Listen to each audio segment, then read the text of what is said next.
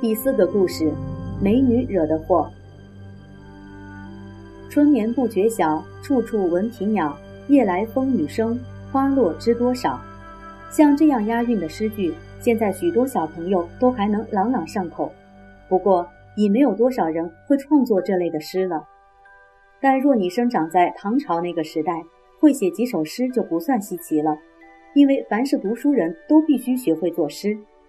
一千多年前的伟大唐朝帝国早成为过去，它巨大的城墙、宏伟的宫殿都不见了。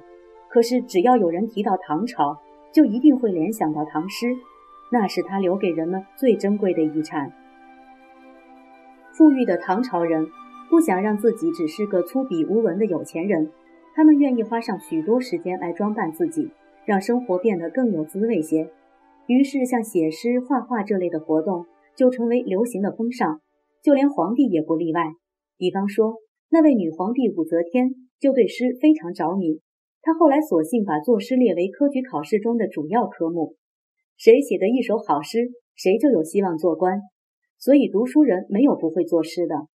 除了读书人以外，就连和尚、尼姑、道士，甚至工匠、商贾、妇女、孩童，似乎各行各业也都有人能提笔写诗呢。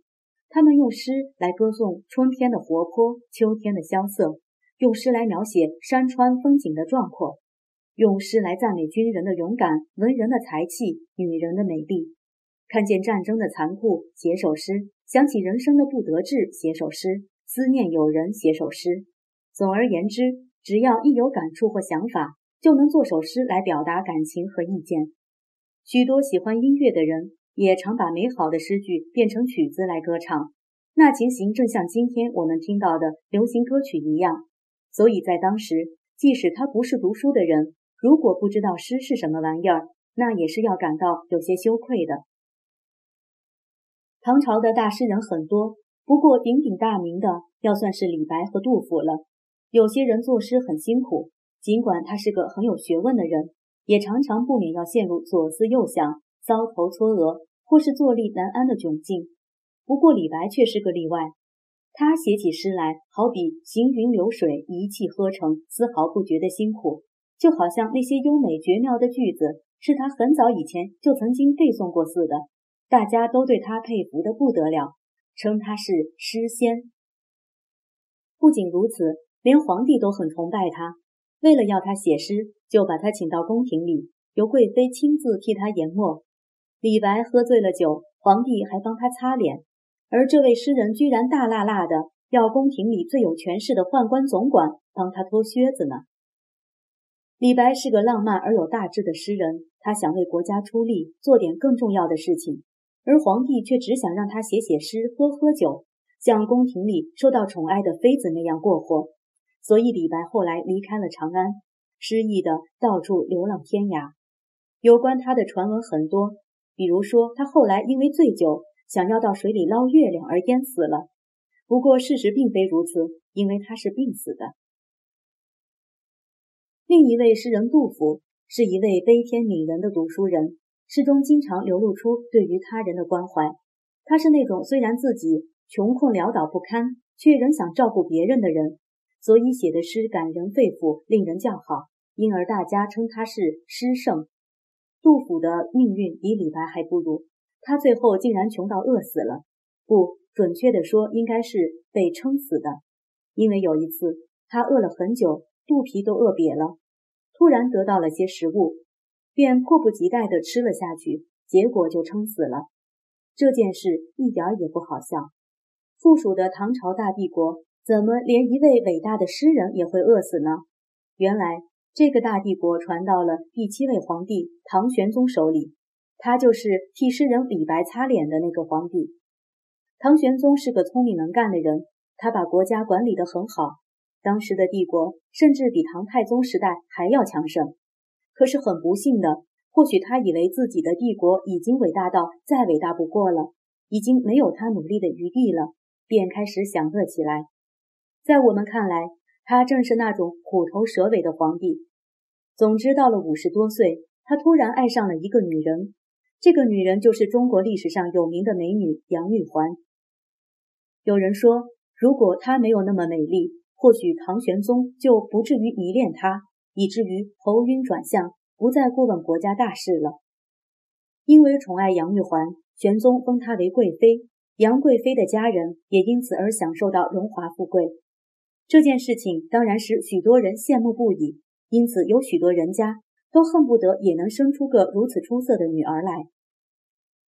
他们大约心想，这种女儿可以比儿子有用多了。杨贵妃的堂兄杨国忠就因为这种关系做到了唐朝帝国的宰相。可是恋爱中的唐玄宗却不知道杨国忠的作为和他的名字一点也不一样。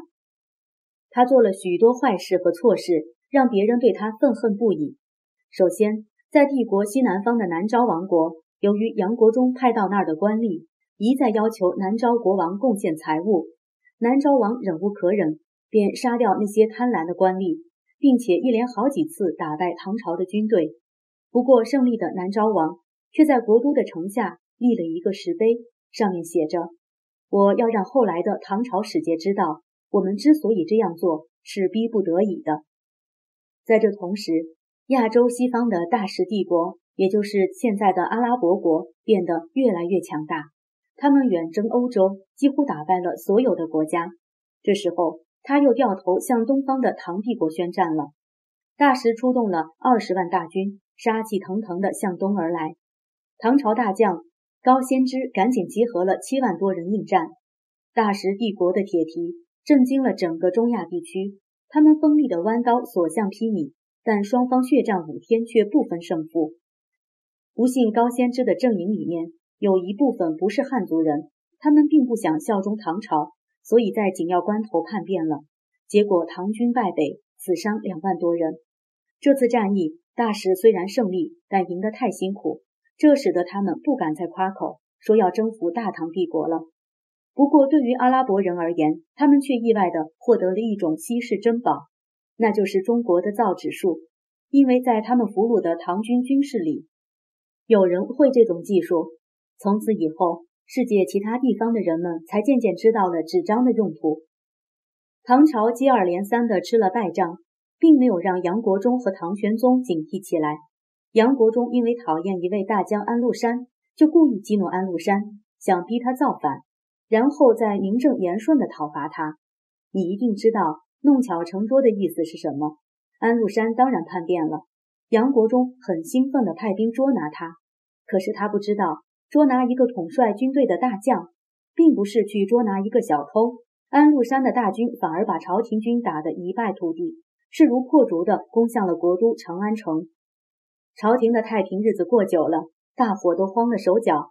玄宗只好带着杨贵妃逃跑，但一路上随行的军士非常愤恨，他们干脆把杨国忠杀了，并且一不做二不休，逼迫玄宗把杨贵妃也杀掉。唐玄宗无可奈何，只好让人把她绞死。她的美丽为他带来富贵，她的美丽也带来了灾难。唐朝的将领对玄宗还算客气，他们并没有杀他。只是另外找了玄宗的儿子来做皇帝，他就是历史上的唐肃宗。安禄山后来被杀，他的部将史思明又接着叛乱。唐朝为了平乱，就请边疆的回纥族帮忙，条件是如果平息乱世，则长安城的金银财宝和妇女统统都归回纥所有。这场历史上称作安史之乱的战争，后来果然由回纥族帮忙平息了。不过粗蛮的回纥人。也把长安和洛阳这两个世界上最繁华美丽的大都市烧抢一空，大唐帝国的黄金岁月一去不复返，家破人亡的百姓四处逃难。所以你应该已经猜到，伟大的诗圣杜甫为什么会饿死了吧？说来听听，你认为杨贵妃的美丽是不是一种罪恶？为什么？